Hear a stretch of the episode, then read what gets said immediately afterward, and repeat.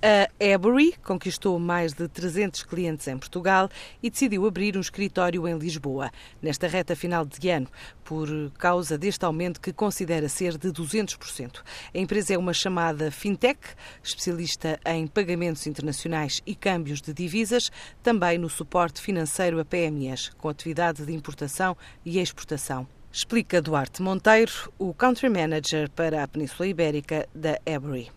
Nós estamos a pensar abrir agora no último trimestre, já temos escritório, estamos só em obras.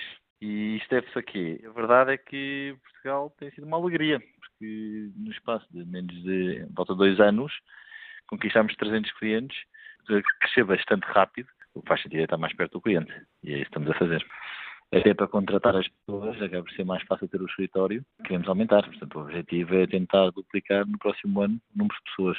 Neste caso, nós estamos a contratar em vários países, mas neste caso para os portugueses, temos para a equipa de Portugal que estamos à procura de pessoas, de forma ativa. A ideia agora é mais a parte comercial e de expansão, mas não descartamos dois perfis que existem muito bons em Portugal, que acaba por ser o tecnológico e o de matemáticos data scientist. E não descartamos isso, para, mas, mas aí seria uma contratação para cobrir o, o, grupo.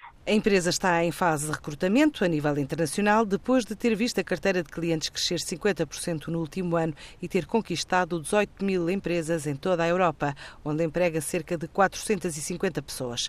A ideia é expandir agora para outros destinos, como o Canadá e os Emirados Árabes, depois da aposta em cidades como Milão, Bruxelas ou Lisboa. Como empresa já temos vários países na Europa. Este ano decidimos Lisboa, Milão, Bélgica são países que estamos a, a, a expandir. Vamos começar uh, a expandir para o Canadá também, como empresa, e depois temos outro, outros países em pipeline. Dubai também estamos agora a, a expandir, e temos outros países em pipeline, mas é um tema de regulação que temos que controlar e tem que ser feito com pés e cabeça para não, para não ter qualquer tipo de surpresa. Portanto, temos a falar com os reguladores de cada país para perceber aqueles que, que efetivamente ajudam empresas como a nossa a expandir-se e a fazer negócio e é nesses países que queremos estar.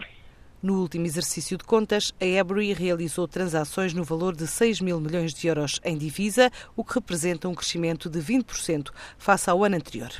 Manteigas nas prioridades do Grupo Vila Galé para 2018. Após o processo de licenciamento, este grupo hoteleiro prepara agora o arranque de obras da construção da primeira unidade de montanha com um orçamento de 6 milhões de euros, que deverá estar pronta a funcionar no final do próximo ano.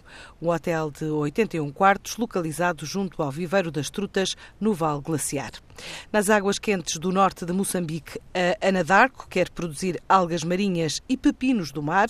Esta petrolífera norte-americana tem planos de investir 15 mil milhões de dólares na província de Cabo Delgado, mas a decisão final ainda não foi anunciada. Avança agora com um projeto de pequena escala, propondo os primeiros testes com as comunidades locais